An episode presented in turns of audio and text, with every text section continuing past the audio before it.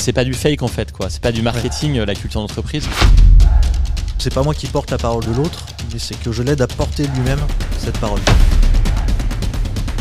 En fait, les enfants, ils ont besoin d'amour à beaucoup plus, quoi. Est-ce que ça t'est déjà arrivé d'avoir un gros moment de solitude? Ah oui, mais plein de fois.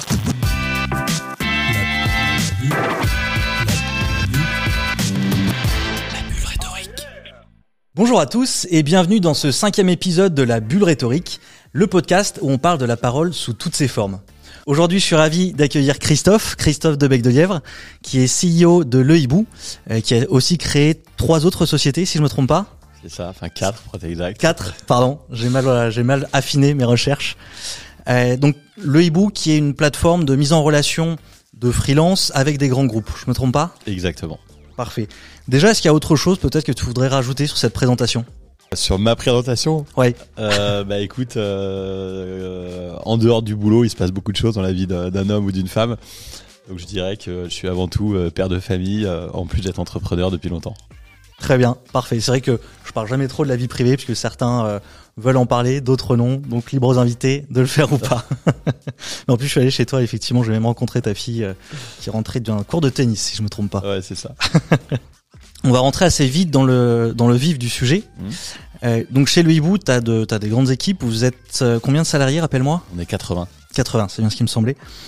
Et donc, dans ce, dans ce cadre-là, je sais que tu apportes beaucoup d'importance à la question de la prise de parole dans la société, que ça soit la prise de parole de toi en tant que dirigeant, mais aussi celle de tes, de tes directeurs, celle de tes salariés, celle de toutes tes équipes. Et donc déjà, j'ai une première question. Pour toi, qu'est-ce qui fait la différence dans la parole du dirigeant et dans celle d'un salarié, d'un directeur? Est-ce qu'il y a quelque chose qui la différencie? Alors, oui et non, dans le sens où euh, la, qualité de la parole, elle tient intrinsèquement en fait euh, à l'individu euh, qui la porte, quoi. Euh, donc d'une certaine manière, euh, quelqu'un qui serait pas dirigeant et qui serait très puissant, en fait, aurait une parole euh, puissante. Euh, ceci étant dit, je pense que euh, la parole du, du dirigeant, en fait, euh, est quand même impactante euh, de par la fonction en fait qu'occupe le dirigeant. Et ça, c'est quelque chose que j'ai pu observer. Euh, à la fois en interne et à la fois en externe avec des clients ou avec des partenaires.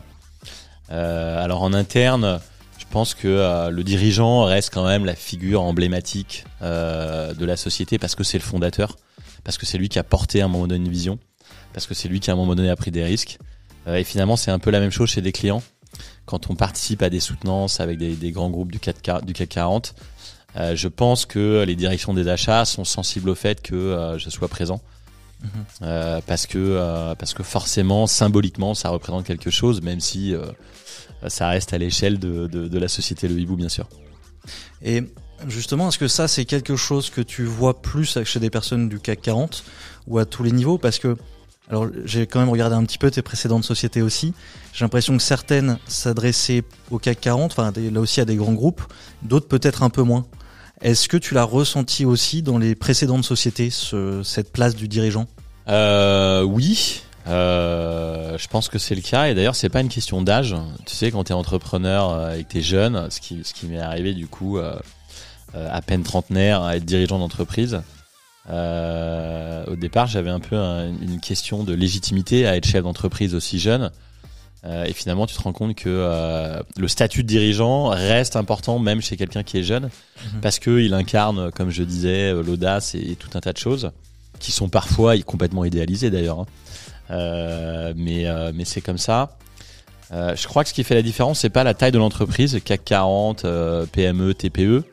C'est plutôt la taille de l'entreprise que tu représentes. Tu Ouais. vois, et ce que je sens aujourd'hui, c'est que le Hibou est la plus grosse société que j'ai montée. Tu vois, on va on va dépasser 80 millions d'euros de chiffre d'affaires cette année. Euh, On commence à, à partir à l'international. On est rentré dans la French Tech 120. Ouais. Tu vois, ça fait partie des, des 120 startups euh, poussées par le gouvernement. Et donc tout ça, ça te crée un peu une aura, euh, une assise qui fait que forcément, euh, euh, je pense que ton interlocuteur est plus sensible au fait que tu sois le dirigeant d'une entreprise qui est plus la, petite PME de quartier. Donc c'est plutôt la taille en fait, je pense, ou la notoriété de l'entreprise qui fait ça. Donc finalement, alors il y a un concept, euh, on en a parlé dans le, précédent podcast avec Valentine Soda. Dans la rhétorique, il y a trois piliers de la, de la persuasion qui sont logos, pathos euh, et ethos. Et l'éthos, c'est la personnalité de l'orateur. En gros, le même message, selon la personne qui va le porter, va avoir une valeur différente et va plus ou moins convaincre. Parce qu'on attache quelque chose à cette personne. Mm. Et donc, pour toi, en fait, il y a une part de l'éthos qui vient du poste de dirigeant et une autre qui viendrait de la taille de la société. C'est bien ça? Oui, enfin, en fait, si, ce que je veux dire, c'est que très euh, basiquement, si tu rencontres, euh, je sais pas, le maire d'un petit village de province euh, qui compte euh, 500 habitants, euh, c'est pas pareil que si tu rencontres euh, Anne Hidalgo qui est maire de Paris ou Emmanuel, Mac- ou Emmanuel Macron qui est président de la République. Tu Mhm. vois Bah, Finalement, c'est un peu la même chose. Euh, donc ça présage en rien de la qualité de la parole, mais quand même le, le statut de la personne, je pense, euh, apporte euh, un crédit en tout cas Ouais. à, à la parole. Et alors justement, dans ta dans ta société, je sais que tu, je l'ai dit au début, hein, tu portes vraiment attention au fait que tes collaborateurs sachent s'exprimer, apprennent à bien s'exprimer. Est-ce que c'est parce que tu as envie de déléguer cette parole externe ou est-ce que c'est dans un dans des objectifs de communication interne? Alors tu parles sur la prise de parole en interne ou à l'extérieur de l'entreprise? Mais justement, est-ce que l'objectif de former tes collaborateurs à la prise de parole, Ouais. c'est qu'ils puissent par exemple représenter la société dans des médias euh, ou auprès des clients, ou est-ce que c'est pour qu'il y ait une meilleure, euh, des meilleures prises de parole en interne? Alors c'est vraiment pour les deux. C'est vraiment pour les deux. Je pense que la prise de parole est vraiment quelque chose euh, qui joue beaucoup dans l'image inconsciente d'ailleurs que les gens vont se faire d'un individu. Euh, et donc euh, bah, il est plus facile en fait d'avoir une bonne image quand on maîtrise la prise de parole en public. Et finalement, dans un groupe, dès qu'on est 5, 10 personnes, même à l'échelle de notre codir par exemple où on est 10, la prise de parole est un exercice. Et devant 100 personnes, c'est pareil. Euh, donc je pense que, enfin pour moi, c'est important que les managers chez le hibou euh, se sentent à l'aise dans la prise de parole et un minimum de, euh, d'aisance en fait, parce que non seulement ils vont avoir une meilleure écoute, non seulement ils vont avoir une capacité à convaincre supérieure, mais en plus de ça, ils seront mieux considérés en fait par les collaborateurs. Donc pour moi, c'est vachement important en interne et en externe, c'est exactement la même chose. Dès qu'on prend la parole, on devient la vitrine de l'entreprise. Donc euh, si elle est dégradée, euh, potentiellement en fait, on donne une mauvaise image. Donc c'est exactement la même chose en fait, c'est pour les deux. Et ça me fait penser à autre chose, c'est les, il y a certaines entreprises où il y a vraiment deux têtes. C'est assez rare, Ouais. mais on a vraiment deux personnes qui sont, qui incarnent complètement l'entreprise. Mm. Est-ce que tu penses que dans ces cas-là, il y a un risque aussi de, comment dire, de réduire la portée de l'entreprise? Dans le sens où la, la, ethos, cette incarnation de l'entreprise se, pourrait se diviser. Non, je crois pas. Je crois pas du tout. Je pense que c'est un peu comme l'amour euh, qui finalement euh, qui se divise pas. Quand on a un enfant, on se dit ah, si j'en ai un deuxième, je pourrais pas lui donner autant d'amour. Et puis en fait, on se rend compte que si. Euh, et là, c'est la même chose, c'est-à-dire que deux dirigeants, en fait, d'une part, euh, sont pas forcément en compétition, d'autre part, ont pas forcément le même style, et troisièmement, ont souvent pas les mêmes responsabilités, pas les mêmes périmètres. Donc, euh, je, vraiment, je pense pas que ce soit le cas. Euh, tout dépend de l'entente entre les deux dirigeants. Si l'entente est bonne, finalement, il n'y a pas tellement d'ego euh, là-dedans. Et, euh, et je pense que euh, ça peut être bien, en fait, euh, justement, d'avoir d'avoir deux personnes. Quoi. Justement, ouais, en fait, c'est, tu parlais des enfants, c'est exactement ça. Ça peut marcher si les deux disent la même chose. Ouais. Enfin, en gros, s'il y a un accord sur ce qu'on dit. Dans l'éducation Exactement. Ouais, ouais, ouais, c'est pareil. Ouais, ouais, exactement. C'est le même parallèle. Ça marche. Ensuite, j'ai une une autre question qui va être plus pour des, il, y a, pas mal de jeunes entrepreneurs qui suivent le podcast. Est-ce que tu auras un conseil à leur donner sur la prise de parole du dirigeant? Euh, Peut-être d'abord par rapport aux médias. On, a, on avait notamment travaillé dessus ensemble. Est-ce que toi, il y a quelque chose qui est primordial pour toi dans la parole média du dirigeant? Alors, les médias, c'est vraiment un exercice particulier. Euh, je l'ai appris à, mes dépens euh, au début parce que en fait, euh, c'est un exercice très particulier dans le sens où en général, ça va très vite. Une interview, ça dure 3 minutes, 7 minutes, rarement plus. Euh, et la deuxième chose, en fait, c'est que le journaliste qui te pose des questions euh, t'emmène sur un terrain que t'as pas forcément imaginé. Donc, je pense que parler dans les médias, ça nécessite vraiment une grande préparation. Moi, je suis personnellement assez adepte du de l'impro. J'adore l'impro, c'est ce qui me met le plus à l'aise, le plus en confiance. Sauf quand évidemment je vais faire une présentation de deux heures, euh, je la travaille bien sûr. Oui. Euh, le, le kick-off annuel, c'est quelque chose qui est évidemment travaillé. Mais sinon, euh, j'avoue que euh, C'est ça que j'aime aussi dans les rendez-vous chez les clients, c'est que euh, j'aime les questions non préparées et, et, euh, et je trouve que ça fait appel à une gymnastique intellectuelle qui est assez stimulante. Euh, et pour autant, avec les médias, je pense qu'il faut vraiment travailler en amont, c'est-à-dire être capable de répondre à la question d'un journaliste, mais en même temps de placer le message qu'on voulait passer. Ouais. Euh, c'est-à-dire de reprendre un peu la main en fait sur le message. Et ça va tellement vite que euh, euh, euh, à chaque question on a envie de faire une réponse longue, mais du coup au bout de 15 secondes ou 30 secondes on est coupé par le journaliste. Mhm. Donc ça se travaille, il faut savoir une question, réponse maximum 20 ou 30 secondes, parce que sinon euh, ça suscite un agacement chez le journaliste où il a d'autres questions à poser. Donc pour le coup je pense que c'est vraiment très particulier. Il faut bien avoir le fil directeur, de se dire j'ai deux ou trois messages à passer pendant cette interview. Mhm. À quel moment est-ce que je me débrouille pour les passer? Euh, Et puis après, euh, après ça reste un exercice euh, difficile, faut être souriant, etc. Donc, euh, donc je pense que c'est vraiment un exercice qui se prépare. Et, le, et le- la, la deuxième chose, c'est il faut faire attention à l'écueil d'avoir le journaliste qui pose une question et puis on passe une information qui est maladroite, qui n'était pas le message qu'on voulait passer. Donc il faut aussi faire attention à pas se faire emmener en fait euh, dans un mauvais chemin euh, par inadvertance. Alors justement, tu disais que tu l'avais appris à tes dépenses et que tu as eu une mésaventure euh, sur un média. J'ai pas eu de grosses mésaventures, mais il, il me souvient d'avoir fait les premières interviews, les, les premières interviews pardon euh, chez BFM TV où euh, euh, je voulais rentrer dans une explication et en fait au bout de 15 secondes j'étais coupé par le journaliste. Ouais. Euh, et du coup en fait tu t'arrives pas du tout à passer le message que tu voulais et c'est frustrant parce que tu donnes un- le début du germe euh, d'une réponse. Ouais. Euh, donc finalement ça a pas beaucoup de sens. Donc euh, je l'ai appris à mes dépens dans ce sens-là où euh, finalement euh, je me suis dit qu'il fallait travailler un peu techniquement cet exercice spécifique quoi. Ouais, ouais. Mais ça, je suis assez d'accord avec toi. C'est vrai que le, le problème du journaliste, c'est qu'il a un temps court Ouais. et qu'il veut poser plusieurs questions. Mm. Donc effectivement, il va falloir réussir à identifier, comme tu le disais, deux, trois messages maximum à faire passer pendant l'interview. Et surtout les faire passer de façon brève dans les réponses qu'on va donner parce qu'il va y avoir d'autres questions. Et comme tu dis, c'est vrai qu'on n'a pas le temps de faire un développement, de, de montrer que on part de A pour aller à B, puis à C, Mm. puis à D. Il faut aller directement de A à Z. Ouais. Sinon, c'est vrai que ça devient vite compliqué. Ouais. Sur un autre exercice, par exemple le pitch, euh, je sais pas si tu as dû pitcher à proprement parler au début. Est-ce que tu es passé par des levées de fonds d'ailleurs? J'avoue que je sais pas du tout ça. oui, on a fait une levée de fonds euh, il y a un an et demi en avril 2022 Mhm. auprès d'un fonds qui s'appelle Ring Capital. Ok. Euh, mais en revanche, alors pitcher la boîte chez des clients, pitcher le hibou, ça c'est vraiment monnaie courante. Mhm. J'ai aussi beaucoup pitché le hibou en, là depuis un an dans le cadre de concours euh, auxquels on s'est présenté et qu'on a quasiment tous gagné en fait. Ouais. Donc là, tu te retrouves devant un jury avec, euh, par exemple, euh, euh, des directeurs des achats de grands groupes. Il y en a un qui s'appelle, qui est organisé par République Achat. Mhm.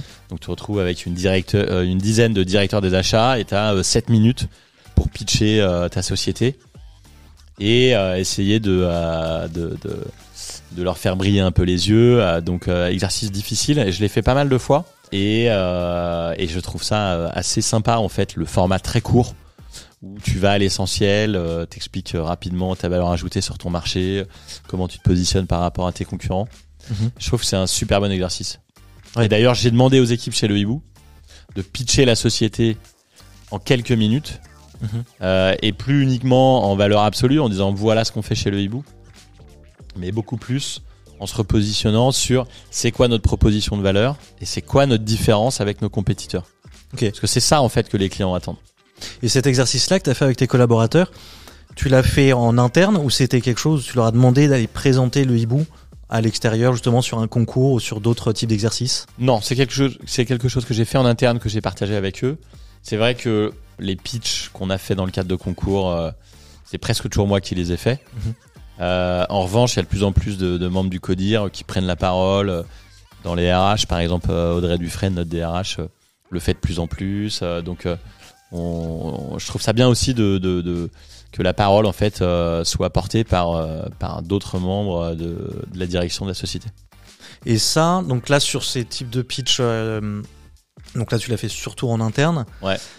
Et par exemple, donc Audrey que je connais un peu, est-ce que tu l'as fait passer sur d'autres, euh, t'essayes de la faire passer sur d'autres médias, peut-être plus des médias spécialisés RH, euh, ou sur d'autres, enfin sur tes autres directeurs, d'aller, de les emmener vers des médias de branche entre guillemets euh, pour qu'ils puissent s'exprimer sur leurs problématiques et incarner le hibou sur ces sujets-là?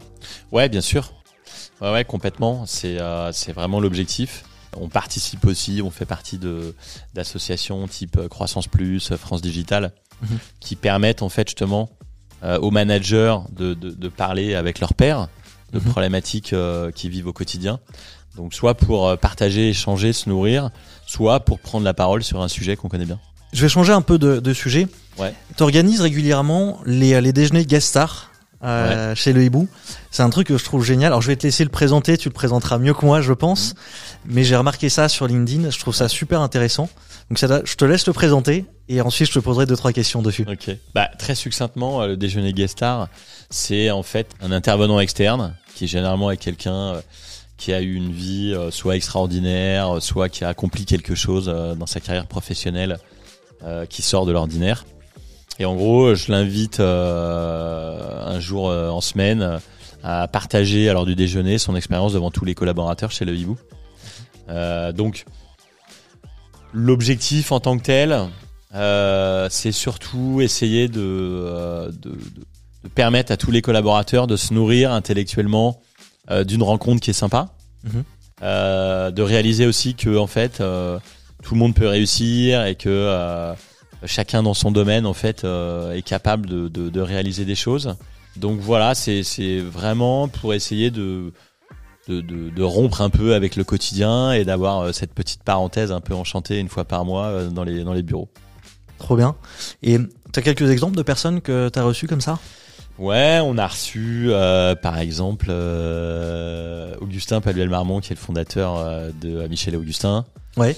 Euh, on a reçu euh, Nicolas Duep, euh, qui est quelqu'un qui a une vie assez incroyable parce qu'il a développé une entreprise, il l'a coté en bourse, puis après il a eu un, un gros pépin de santé où il s'est retrouvé en situation, euh, enfin son cœur s'est arrêté de battre pendant 54 minutes. Mhm. Euh, donc il raconte toute son histoire, etc. Et euh, c'était super émouvant. Ouais. Euh, voilà, Antoine Le Marchand, euh, Nature et Découverte.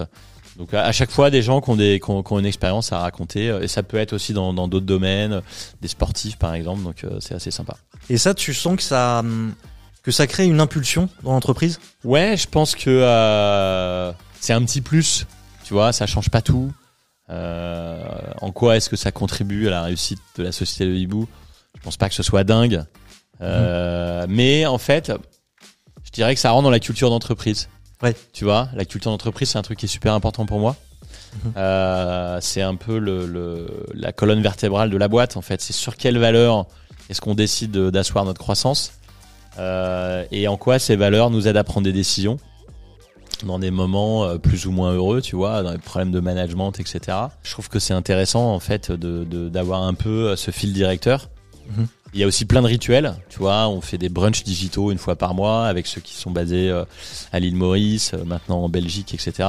Où on va parler d'un sujet euh, euh, complètement euh, exotique puisque c'est une personne qui prend le- un sujet de son choix. Ok. Et là, c'est la même chose en fait. C'est l'occasion, tu vois, de créer ce petit rituel où on fait venir des externes et on redonne un peu d'inspiration en fait, tout simplement à- aux personnes qui sont présentes. Ok. Alors c'est vrai que ouais, la, la culture d'entreprise, j'ai remarqué, est, est très très forte chez le hibou. Ouais. Je le vois quand euh, quand je suis allé dans les bureaux, je le vois dans le aussi sur LinkedIn. euh, tous les posts qui sont faits, je trouve qu'à chaque fois je vois plein de trucs, des, des c'est tout bête mais des goûters, des euh, des soirées, des apéros, des effectivement les les brunchs digitaux, les les les guest stars, des trucs comme ça. Je vois énormément de choses passer chez le hibou. Ouais. Ça, c'est quelque chose que tu avais déjà fait dans tes précédentes sociétés ou c'est quelque chose que tu as vraiment voulu appuyer chez le hibou? C'est complètement nouveau. Ok. Et c'est là où tu vois qu'en fait, euh, l'expérience, ça sert justement à essayer de se renouveler, etc.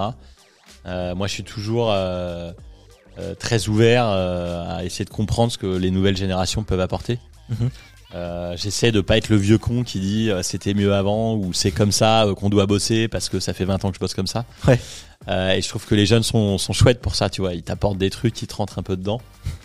Euh, et c'est vraiment le cas euh, chez le hibou. Ils, ils sont hyper contributifs de la culture d'entreprise. Et voilà. Et en fait, tu vois, ce que j'ai appris dans mon expérience par rapport à mes premières boîtes, parce que donc le hibou, euh, c'est la cinquième, Ouais. c'est que Je pense qu'au début, on vivait pas mal en, en, en vase clos, tu vois, un peu dans notre écosystème fermé. Mhm.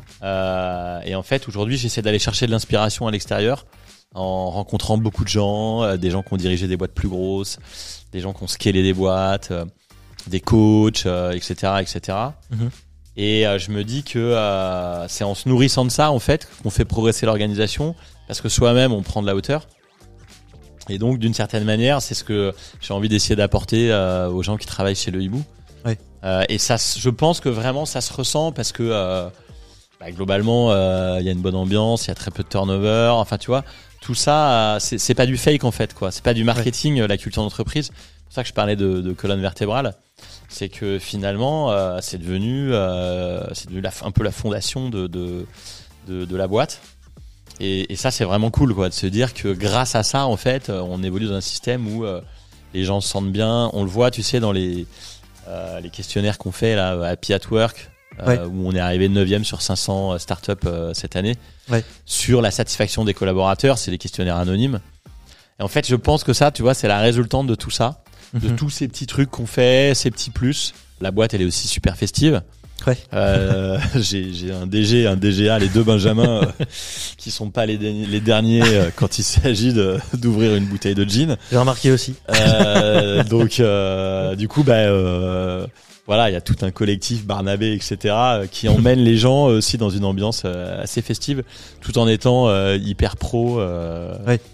Euh, le lendemain des fêtes, donc euh, voilà, c'est tout, tout ça en fait, ça contribue juste à, à créer une culture forte, comme tu le disais, Ouais. et, et, et indirectement euh, au bien-être au travail, quoi. Ouais, et puis je pense que ça participe, comme tu le disais aussi, hein, à la à la montée de le hibou. Et je le vois honnêtement, je, je travaille dans pas mal de boîtes, donc je vois beaucoup de bureaux, je passe dans beaucoup de, de sociétés de toute taille.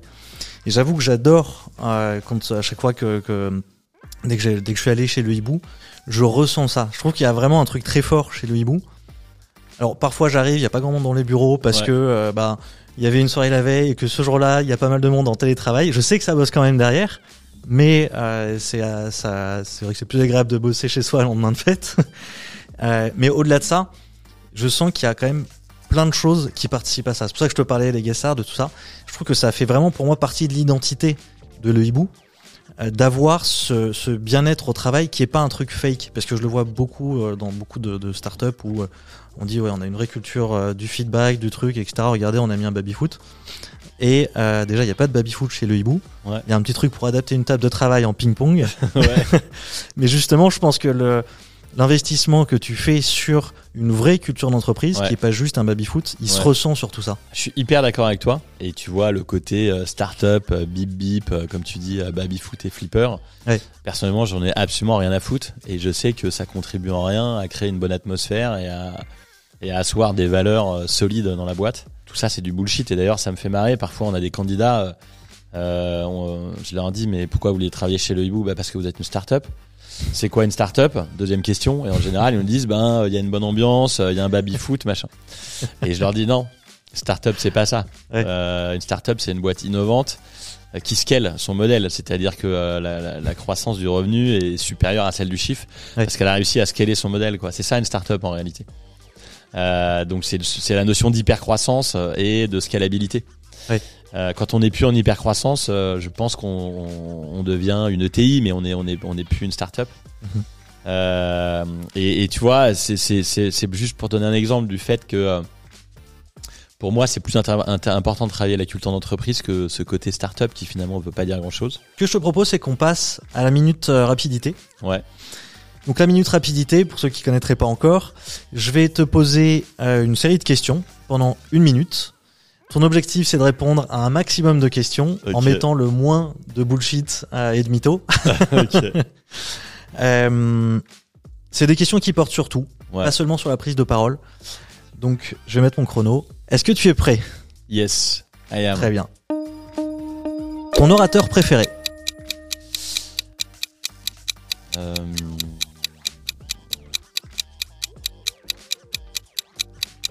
Jean-Paul Belmondo. Très bien. Le livre que tu as le plus lu Euh, L'étranger. Albert Camus. L'entrepreneur qui t'a le plus inspiré Charles Bronson. L'étape la plus importante de ta vie Avoir des enfants. Le pire conseil qu'on t'ait donné Euh, t'es un malade de vouloir monter une boîte, t'as un super job, euh, c'est une folie. Ok. La matière que tu préférais au lycée Euh, le français. La personne avec laquelle tu rêverais dîner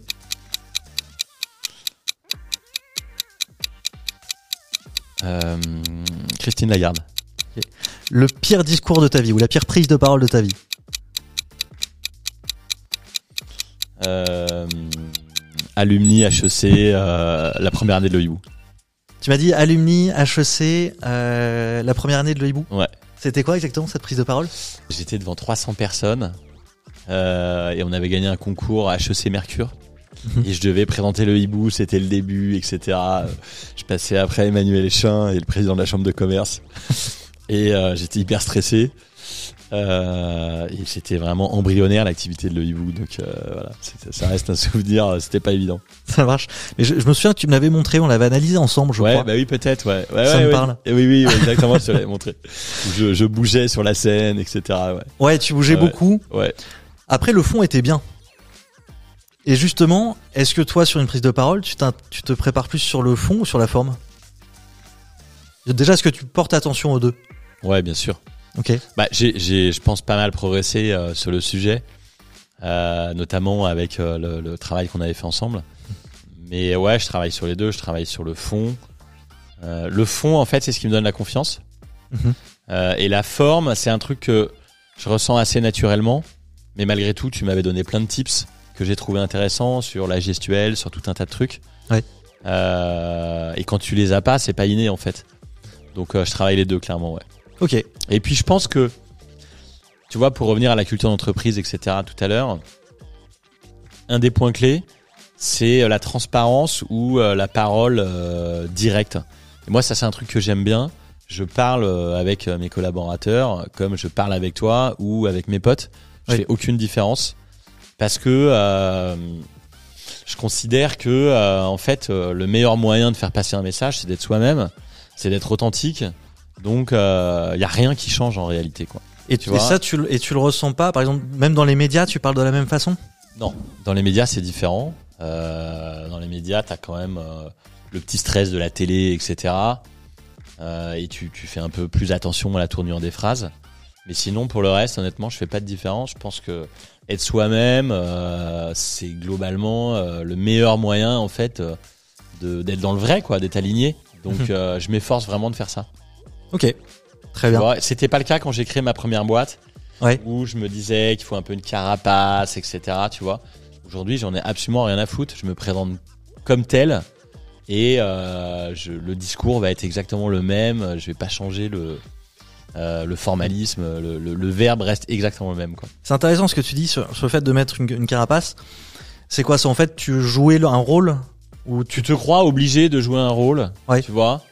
Tu penses que tu, peux, tu ne peux pas tout dire. Alors certes, tu peux pas tout dire, euh, évidemment. Mais, euh, mais globalement, en fait, tu peux quasiment tout dire Mhm. dès lors que c'est bien expliqué, dès lors que c'est bien argumenté. Ouais. Et, euh, et dans le fond, voilà, j'essaie d'être dans la parole vraie, en fait, si je dois résumer le truc. top Et en Ouais. fait, c'est ça qui me met en confiance. Tu vois, c'est que quand je démarre un discours, un pitch, euh, je réfléchis en me disant quel est le message que j'ai envie de faire passer aujourd'hui? Je vais me concentrer là-dessus. Mhm. Et la forme, elle suit. Le truc se fait naturellement. euh, C'est marrant parce que tu me dis que le livre que tu as le plus lu, c'est L'étranger, c'est ça hein, Ouais. d'Albert Camus. Et je trouve qu'il y a justement exactement, c'est exactement ça le type d'écriture de Camus dans ce livre. C'est quelqu'un qui parle comme il pense, qui ne qui ne cache rien, qui ne qui n'essaie pas de jouer un rôle, qui n'essaie surtout pas de jouer le rôle qu'on attend de lui ouais. et qui se qui, voilà, qui parle d'une façon qu'on n'attend pas, mais qui est lui-même. Est-ce que tu penses que c'est peut-être dû à ça aussi C'est peut-être un livre qui t'a inspiré dans ce sens-là? J'en sais rien. Écoute, euh, c'est hyper marrant que tu fasses le parallèle parce que c'est complètement inconscient, mais euh, mais peut-être, ouais, ouais, c'est pas impossible. Ouais, ouais, je pense que c'est un ensemble de choses, tu vois. Bien sûr. Euh, ton orateur préféré, tu m'as dit Euh, Jean-Paul Belmondo. Jean-Paul Belmondo. Ouais. Euh, J'adore Jean-Paul Belmondo aussi. Ouais. Tu pensais à lui, t'es dans un rôle particulier ou à la- de façon générale ou même en dehors des caméras? Non, c'est toute sa carrière, tu vois. euh, J'aime son panache, euh, j'aime euh, sa joie de vivre, son audace, euh, son côté un peu foufou. Ouais. J'ai adoré ses films. C'est vraiment un type qui, je pense, était aussi extraordinaire dans la vie qu'à l'écran. Ouais. Voilà, tu vois, et ça fait partie des orateurs que j'aimais bien, enfin des comédiens que, que j'aimais beaucoup. Quoi. Mais en plus, je trouve qu'il y a un, un truc particulier chez lui dans le parler. Ouais, il avait une façon de s'exprimer qu'on retrouve plus du tout aujourd'hui, je Mm. trouve. Alors, en plus, parce que souvent, il parlait avec les mots de Audiard ou de, de très grands dialoguistes.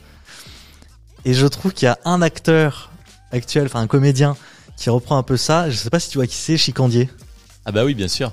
Et trouves je vois aussi qu'il y a un peu de ce truc-là. Ouais, je pense que euh, il y avait plus de plus de confiance en soi, plus d'assises chez Jean-Paul Belmondo, tu vois. Il y avait, Oui.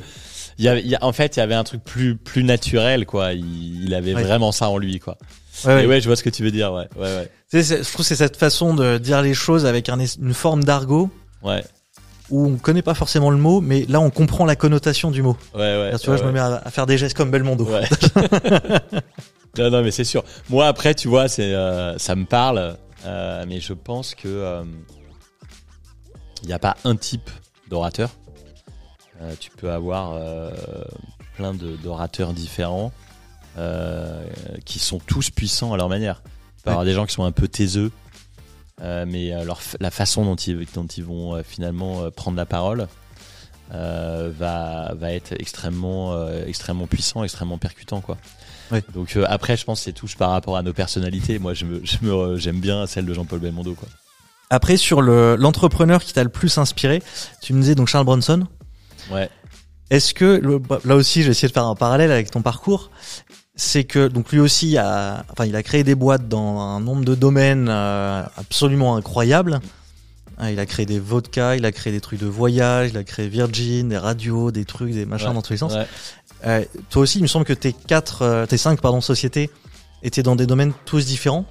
Ouais, mais c'est quand même moins éclaté. Il y Ouais. avait comme un dénominateur commun qui était euh, le monde de la tech ou des nouvelles technologies, on va dire.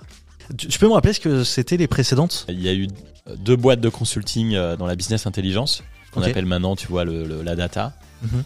Euh, un job board, un site d'emploi, euh, une plateforme dans l'immobilier, et puis euh, le hibou, plateforme de freelance. Oui, donc effectivement, on reste quand même plus dans le monde de l'entreprise, mais quand même, c'est Ouais. un peu différent. Et l'innovation technologique, tu vois. Et, alors, Et en coup- fait, ce que, ce que j'aime chez, chez Bronson, je pense, c'est.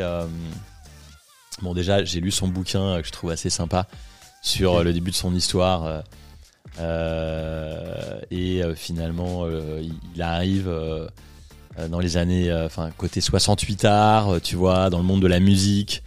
Euh, ils sont, euh, ils sont euh, hyper culottés, ils font venir des rockstars, mais des vrais rockstars, quoi.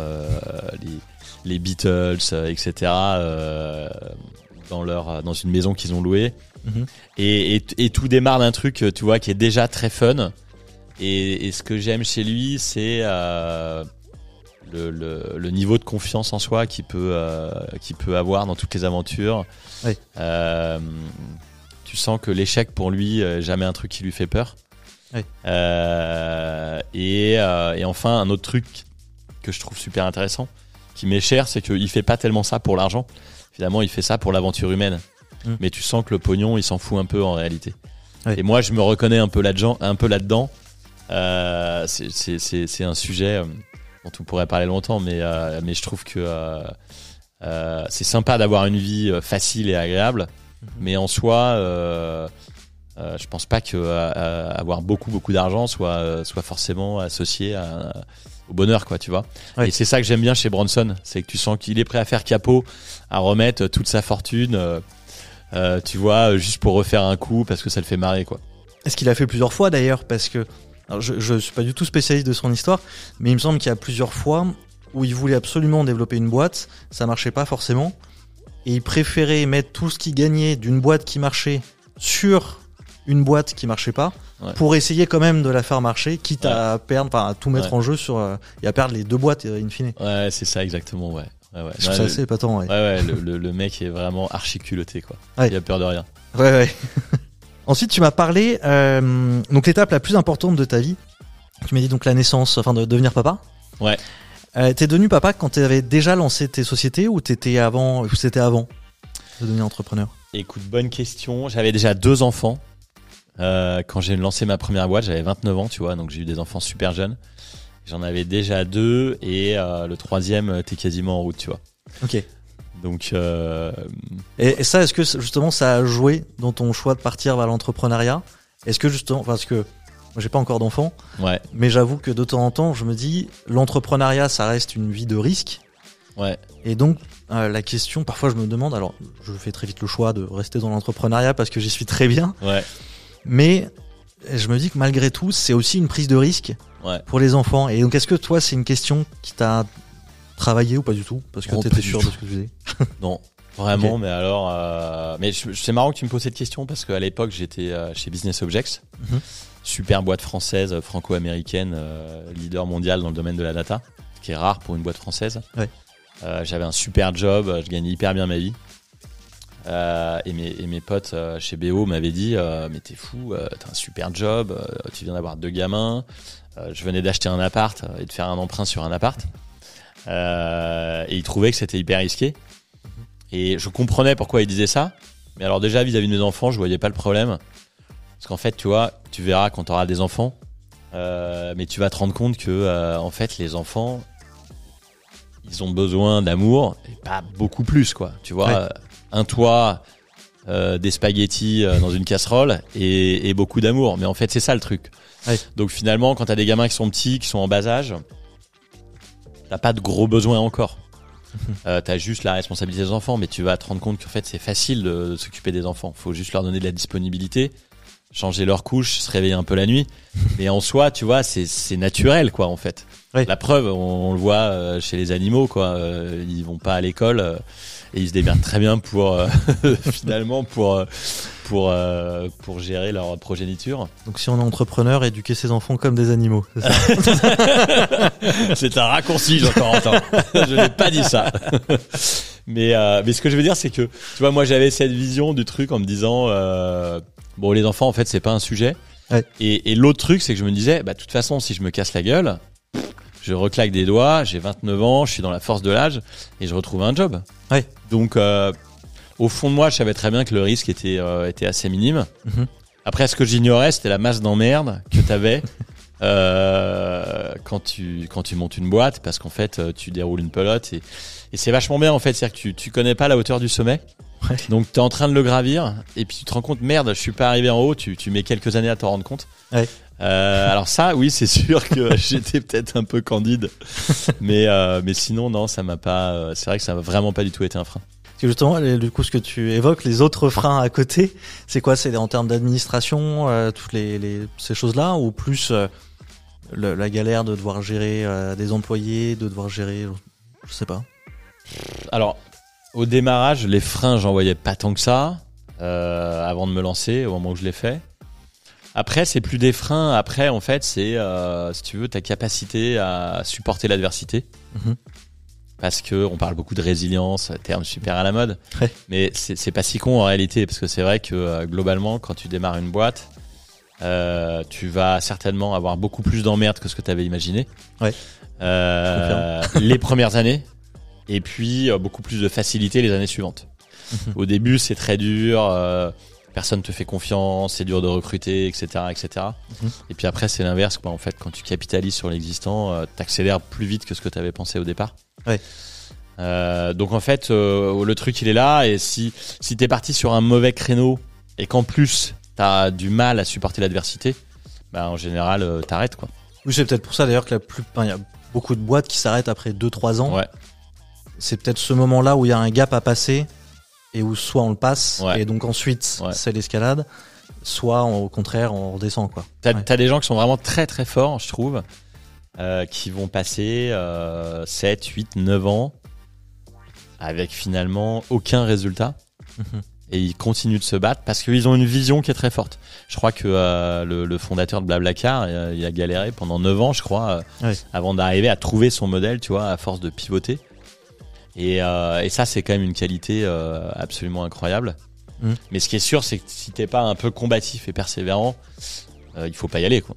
Il faut juste Oui. en fait se connaître. Bah, De toute façon, c'est une des une des qualités nécessaires à tout entrepreneur. Il faut être un minimum persévérant, euh, comme tu dis, avoir une vision, mais c'est aussi cette vision qui donne cette persévérance. Ouais, exactement. Si tu sais où tu vas. Ouais. Il y a une, une idée que j'aime beaucoup, c'est l'idée qu'un entrepreneur doit être euh, optimiste sur le long terme et pessimiste sur le court terme. Je sais pas si ça te parle ou pas. Si, Si je vois ce que tu veux dire. C'est-à-dire garder la vision lointaine et pas se décourager parce que sur le long terme, ça va marcher. Et pessimiste sur le court terme, c'est-à-dire euh, minimiser les risques euh, au quotidien et euh, Bah, alors c'est même pas ça, c'est de se dire euh, là j'ai ça, mais ça peut se casser la gueule demain. Donc il faut que je solidifie ça. Ah, il faut ok, que je, c'est faut que je prévois sens-là. tout ce qui peut se passer de mal demain pour atteindre mon objectif lointain. Et je sais que si je sécurise maintenant, euh, enfin si je si je fais tout ce qu'il faut maintenant, si je me donne à fond maintenant, dans un an, deux ans, trois ans, ça va payer. Et en fait, dans un an, trois ans, etc., se dire exactement la même chose. Demain, ça va se casser la gueule. Il faut que je fasse tout ce qu'il faut pour que ça se passe bien aujourd'hui et demain, pour que après-demain, ça soit encore Mm. mieux. Et c'est une, une forme de, de, ouais, de mindset un peu compliqué ouais. et que j'essaye un peu de m'appliquer, de me dire ok, là j'ai ce qu'il faut, là j'ai de l'avance, mais si ça se trouve dans euh, dans un mois, euh, je vais plus rien avoir. Mm. Ça va être la galère, donc il faut que je me, même si j'ai ce qu'il faut là, j'ai un peu d'avance, il faut que je me bouge pour avoir plus. Ouais, ouais. Ouais, ouais, mais ça, je pense que tu te le dis toujours quand tu es entrepreneur. Ouais. C'est qu'en fait, faut pas se reposer sur ses lauriers, même quand ça va très bien. Mais c'est un truc, euh, c'est, c'est, ouais, ça, on en revient un peu à la gestion du risque, en fait. Ouais. À- appréhender les risques, c'est savoir qu'en fait, ça peut se casser la gueule. Et si t'as pas ça, bah, potentiellement, t'as plus de chances de te casser la gueule Mhm. parce que t'anticipes pas les problèmes. Et en même temps, comme tu dis, avoir une vision optimiste du long terme parce que, euh, parce que sinon, t'avances pas. Ouais, c'est ça. Euh, je te propose de passer à, à l'interview inversée.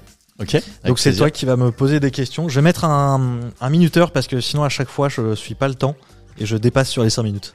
Ok. Donc je t'écoute. Eh bien, écoute, première question, Jean-Corentin. Euh, pourquoi est-ce que tu t'es lancé dans euh, le sujet de la prise de parole en public? Euh, Qu'est-ce que, au fond de toi, en fait, ça évoquait et pourquoi t'en as fait ton métier? Alors je pense que je pense déjà qu'il faudrait que j'en parle avec un psy parce que Ouais. je pense qu'il y a beaucoup de choses qui font que tu te lances là-dedans. D'accord. Après j'étais un peu comme toi. J'avais un boulot très sécure, je bossais en politique. Ouais. Euh, j'ai été euh, été conseiller communication d'un président de département. Ensuite, j'ai bossé à l'Assemblée nationale. Euh, la députée pour laquelle je bossais est devenue ministre.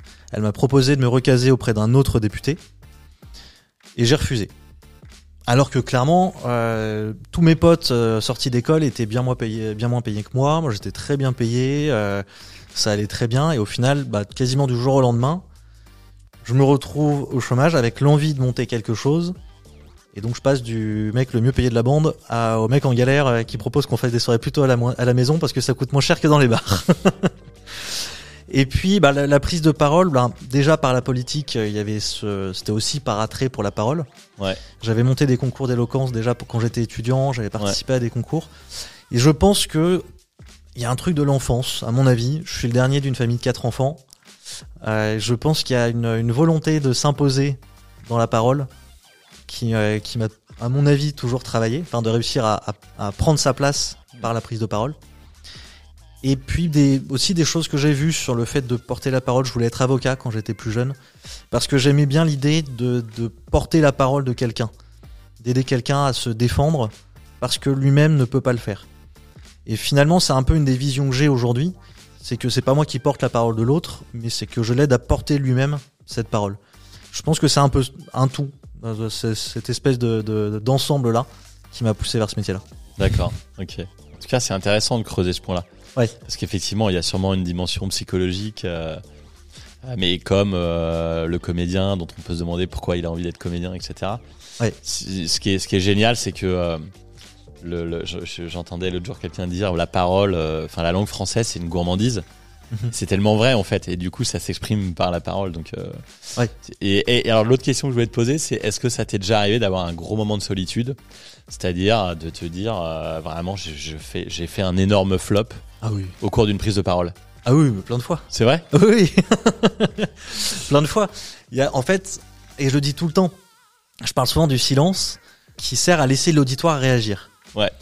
Donc tu sors une vanne, tu t'attends à ce que l'auditoire rigole, et il se passe rien. Ouais. Et je dis toujours, faut ce, ce silence-là, il faut qu'il soit court parce qu'il faut laisser le temps à l'auditoire de réagir, Ouais. mais il faut pas qu'il soit trop court. Ouais. Sinon, les gens, euh, ce que j'appelle une Valérie Pécresse, c'est quand tu essayes de forcer la réaction, tu l'attends malgré tout, Ouais. et là, c'est affreux. Là, ça devient un vrai moment de malaise pour Ouais. tout le monde.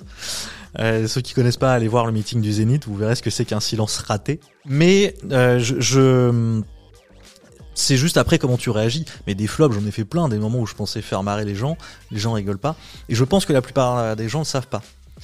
Après, j'en ai au- aussi fait un le jour de mon mariage, parce que des, potes qui sont coachs en prise de parole m'ont fait croire qu'ils allaient prononcer un discours. Et donc ils ont parlé pendant 30 secondes pour me laisser 5 minutes de discours. J'étais idiot, j'aurais dû me dire, c'était sûr que quelqu'un allait faire ça, et j'ai rien préparé. D'accord. Et donc là, je ne sais toujours pas ce que j'ai dit. J'ai un espèce de blanc de ce qui s'est passé à ce moment-là. Je ne sais pas ce que j'ai dit. Euh, mais je crois que c'était pas dingue. D'accord.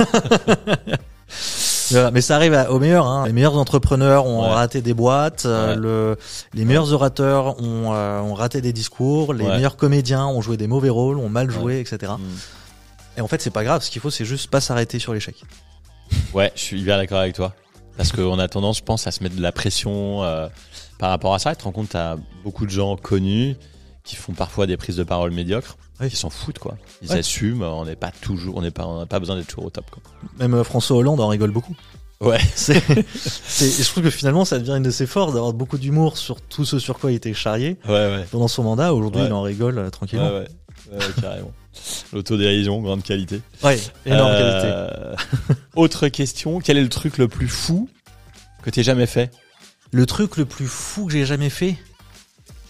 J'ai fait plein de trucs fous. Et pas Euh, forcément dans la prise de parole. hein. Ouais, ouais. En, en prise de parole, je pense pas avoir fait des trucs si dingues que ça. Ouais. Le truc le plus fou, tu veux dire les trucs les plus dangereux ou les plus anodins, les plus. euh, Alors en fait, j'ai fait plein de trucs assez fous parce que euh, ça a été compliqué pour mes parents pendant mes études. Ouais. J'étais, j'ai fait plein de, j'ai fait plein de conneries. J'ai fait euh, rien de très grave. Je suis jamais au commissariat, j'ai Ouais. jamais eu ce genre de truc. Mais je faisais beaucoup de conneries. D'accord. Donc les trucs les plus fous, euh, j'ai failli me battre avec un mec dans la rue. Enfin non, je me suis battu une autre fois d'ailleurs. Je me suis battu avec un mec dans la rue parce qu'il était en train d'ag- d'agresser une nana. J'ai sur un coup de tête après une soirée en rentrant de soirée à 3h du mat, euh, j'ai fait Aix-en-Provence-Marseille à pied jusqu'à Notre-Dame de la Garde. Euh, Qu'est-ce que j'ai fait? J'ai fait Paris-Chartres en deux jours. euh, j'ai plus pu, j'étais plus capable de marcher pendant trois jours après. Non, j'ai fait. En fait, j'ai fait plein de trucs assez Ok. dingues. J'ai été DJ pendant quelques temps aussi. Euh, ça, c'était assez marrant. J'aimais bien faire aussi les marchés, mais en tant que vendeur. C'est-à-dire qu'on arrivait avec des copains et on, on gueulait sur le marché, venait goûter les fromages, les trucs, et on faisait, on choisissait un commerce sur le marché et on faisait les vendeurs pendant euh, une heure, deux heures. euh, à la fin, on repartait avec trois, quatre fromages chacun et on avait fait la com du mec pendant une heure. Pas mal de trucs comme ça. Ouais, Excellent. j'ai, j'ai- y a rien, des- y a pas un truc plus fou qui Ouais, me sorte, mais euh, c'est plutôt plein de petits trucs. Ouais. Ok. Je suis un peu plus calme maintenant, surtout depuis que je suis marié. Mais euh, encore que ça m'arrive de faire deux trois conneries encore. On est arrivé au, au bout des cinq minutes. Ok. Je te propose Ça de passe passer vite. tout de suite. Ouais, ça passe très très vite. Je te propose de passer tout de suite à la carte blanche. Ouais. Donc un sujet, celui que tu veux et dont on va parler pendant du coup à peu près cinq minutes puisque tu, tu dois partir après. Avant qu'on conclue. Non, je parlerais bien. Est-ce qu'on, si on parlait d'argent, Ouais, si tu veux. ça te va? J'ai aucun problème à en parler. Alors moi j'ai une question, c'est euh, qu'est-ce que tu qu'est-ce que tu penses des gens euh, comme Bernard Arnault, etc., qui sont devenus immensément riches Euh, et, euh, et, et ma question c'est euh, indirectement si ça t'arrivait à toi, qu'est-ce que tu ferais de tout cet argent et quel est le sens de tout ça au fond? Hmm. Je, je sais pas c'est pas une question politique sur la redistribution. Ouais, je bien pense qu'on est dans un pays où on redistribue très bien. Ouais. Beaucoup plus que les autres pays, Ouais, euh, la moyenne des autres pays européens. Quand tu gagnes du pognon, euh, tu payes beaucoup d'impôts à tous les étages. Mm. C'est pas trop le point, c'est plutôt euh, quand tu deviens très très riche. Euh, J'ai l'impression, j'avais été un peu choqué, tu vois, par euh, le, le, le roadshow qu'avaient fait Bill Gates et Warren. Buffett pour lever de l'argent auprès des milliardaires Mhm. pour leur fondation. Et ils avaient fait le tour de la France et ils étaient revenus avec zéro, quoi. Ah ouais, je savais pas du tout. Ouais. Et, et du coup, tu te dis, quel est le sens de tout ça, en fait? Et si ça t'arrivait, qu'est-ce que tu ferais? Si demain, avec ta boîte, tu gagnes, 300 millions d'euros, tu fais quoi? J'avoue que c'est une question que je me suis jamais posée. Parce Bah, que Tu devrais te la poser, ça va t'arriver bientôt. hein. J'espère, je croise les doigts pour devoir me la poser. Euh, non, je pense que c'est un sujet. En fait, à mon avis, on peut se poser la question quasiment que quand on y est vraiment, parce que en fait, c'est au-delà de l'imaginable, je pense. Euh, quand on se demande, euh, on s'est posé la question, euh, on a un jeu de, de couple euh, avec ma femme où c'est des cartes qu'on a et on doit répondre à des questions. Et ensuite, on compare nos réponses. C'est assez marrant. Il y avait une carte sur si on gagne à l'euro million, si on gagne un million d'euros, qu'est-ce qu'on fait Mm. Quel est le premier achat qu'on fait ou la- Ouais. les, les trois premières dépenses qu'on fait Ouais. Et c'est assez marrant parce qu'en fait, on se rend compte qu'on répond à des besoins ou des envies qu'on a à notre niveau. Mm. Mais je pense que euh, de toute façon, il reste énormément plus une fois qu'on a répondu aux besoins et aux envies qu'on a actuellement. Mm. Et donc, que faire de ce qu'il y a au-delà? J'avoue que je sais pas. C'est une question un peu compliquée. Là, tout de suite, j'ai envie de te dire, bah, je donnerai beaucoup aux associations, je, Ouais. je financerai énormément de choses, euh, etc. En réalité, j'en sais rien parce que j'y suis pas. Donc euh, là, oui, je vais te dire, c'est sûr que je le ferai. Comme ça, je, je me mets tout le bon sentiment du monde. Dans les faits, je pense qu'on c'est toujours compliqué. Je sais pas ce que toi t'en penses. Bah, moi, je pense que c'est une question compliquée aussi parce que, euh, comme d'un côté, euh, on est dans un pays où il y a beaucoup de beaucoup d'impositions. Euh, celui qui a gagné beaucoup d'argent, il n'a pas forcément envie d'en redonner plus. et, et donc, bah, il se retrouve dans un truc où, comme tu dis, il va donner à des assos parce que c'est une bonne chose, c'est une bonne œuvre, et puis ça permet de défiscaliser un peu.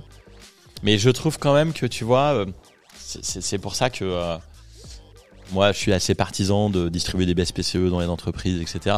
Mhm. Euh, autant l'entrepreneur, il prend des risques. Du coup, ben, il a, il a un potentiel de gain qui est bien supérieur à celui qui est salarié. Euh, autant je trouve que en fait, quand le succès est énorme, comme on le voit avec les, les, les Elon Musk, etc., je trouve que le truc perd un peu de son sens. Ouais. Et qu'il n'y a pas tellement de réponse à ça. Euh, en dehors de quelques initiatives comme celle que je, euh, dont je te parlais tout à l'heure. Ouais. Euh, mais du coup, en fait, je me demande s'il n'y a pas presque un flou juridique autour de ça pour accompagner des gens qui pourraient donner cet argent, enfin en tout cas s'en servir, euh, sans que euh, tu te retrouves à être imposé encore plus que tu l'as déjà été. Quoi. Bah, après, il y a eu le cas récemment avec euh, Bernard Arnault qui a, fait- je crois que c'est Bernard Arnault qui a fait un don au Resto du Cœur Ouais. Et qui au final a essuyé un nombre de critiques euh, Ouais. absolument dingue. Et je réfléchissais et je me disais, mais en même temps, en fait, quoi qu'il arrive, il va être critiqué. Ouais. Si euh, il ne donne pas, on va lui dire que c'est pas normal qu'il ne donne pas. Ouais. Si il donne, il reçoit des critiques parce qu'il donne pas assez, ou parce que soi-disant il donne pour défiscaliser, euh, ou pour faire de la communication. Et s'il donne sans en parler, Ouais. On revient au cas initial, il reçoit des critiques parce qu'on sait pas qui donne, et donc on critique Ouais. parce qu'il donne pas assez. Et j'ai l'impression que de toute façon, celui qui a de l'argent, euh, au-delà d'un certain euh, niveau, va être critiqué sur le l'aide qu'il apporte ou qu'il n'apporte pas Mm. euh, à ce genre d'organisation. Ouais, ouais, ouais. C'est assez probable. Ouais. Mais c'est pour ça, que je te dis, je pense qu'il y a, Ouais, il doit y avoir une boîte à inventer pour, Ouais. euh, et ben montons pour, ça. pour, pour gérer ce problème-là. ouais. On va se lancer là-dedans. Parfait. Ok, deal. Euh, on va devoir conclure parce que tu dois t'as ton rendez-vous après. Euh, déjà, est-ce que tu veux rajouter un dernier mot? Écoute, euh, merci, j'ai passé un super moment. Euh, C'était sympa et, euh, je trouve que le sujet de la parole est passionnant. Euh, J'écoute beaucoup de, podcasts. Euh, je trouve qu'on est dans un monde où, euh, avec les réseaux sociaux, l'information est, euh, très rapide, très hachée, euh, très partielle. Mhm. Et euh, j'aime beaucoup écouter des podcasts parce qu'en fait, du coup, euh, tu as le temps en fait. T'es es sur un temps long, quoi. Ça dure une heure, une heure et demie. Euh, J'aime bien ceux d'Alexandre Marche. J'écoute aussi Génération du It Yourself. Euh, je les trouve sympas. Donc, donc merci, c'était un super moment. Et, et, j'aime bien le sujet, tu vois, entre la prise de parole et la lecture. On est, on est sur des sujets qui sont finalement un peu en, en perte de vitesse euh, Ouais. parce que euh, le monde change super vite et pourtant euh, qui sont une super grande source d'inspiration. Bah écoute, merci à toi surtout. Hein, moi aussi, j'étais ravi d'échanger avec toi. Et puis surtout, ce que j'ai bien aimé, c'est de de vraiment mélanger cette notion à la fois de prise de parole, d'entrepreneuriat, où je pense qu'il y a beaucoup de choses finalement qui se, qui se rejoignent. Moi, je parle souvent de, de- d'une entreprise au sens littéral du terme, au sens premier du terme, quand Ouais. l'entreprise de passer un message. Ouais. Et je trouve qu'il y a beaucoup de corrélations en fait entre les deux. Donc euh, j'ai euh, j'ai beaucoup aimé pouvoir euh, en discuter avec toi. Si on veut te retrouver, j'imagine que le mieux c'est peut-être d'aller sur le d'aller voir le hibou, d'aller voir ton compte LinkedIn et le compte Ouais. LinkedIn de le hibou. Ouais, exactement. Sur LinkedIn, en général, euh, je réponds aux messages, euh, pas toujours le jour même, mais je finis par répondre. Ça marche. Parfait. Merci Jean-Corentin. Merci à toi. Quant à vous, eh ben, je vous invite à commenter ce podcast. Si vous avez des questions, vous pouvez nous les poser en description. Si vous avez des idées d'invités pour les prochains épisodes, je vous invite à le faire aussi. Et puis, si vous voulez être sûr de louper les prochains épisodes, pensez bien à ne pas vous abonner. En tout cas, moi, je vous dis à la prochaine et ciao